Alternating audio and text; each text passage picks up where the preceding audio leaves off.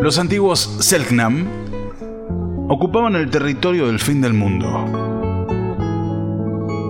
Cuando sufrían los embates furiosos de la naturaleza y eran golpeados por el frío y los vientos que partían el cuerpo, ellos esperaban ayuda urgente del sol que los abrace, aún de manera tímida para rescatarlos de tan impiadoso rival jamás dudaban que la Tierra enviaría al luminoso Salvador.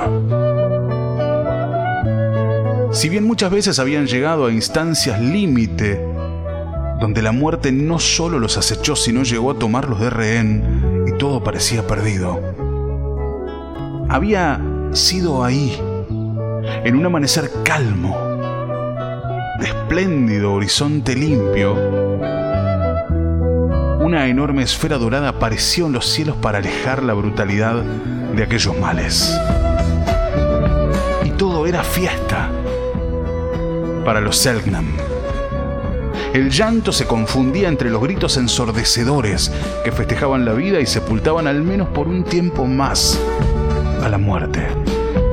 El conjuro mágico aseguraba que la unión había vencido una vez más y ese ritual consistía en fuertes e interminables abrazos que recreaban la tibieza del calor universal. Aunque la muerte, lejana en esos instantes, más tarde en el tiempo asolaría al pueblo de los zonas. Un genocidio perpetrado por demonios insaciables de tierras y de riquezas, sin almas, ni soles y tierras a los que respeten en su paso germinador de tinieblas. A los que, si la historia es justa, se los castigaría alguna vez con la ausencia de la energía reparadora de los abrazos.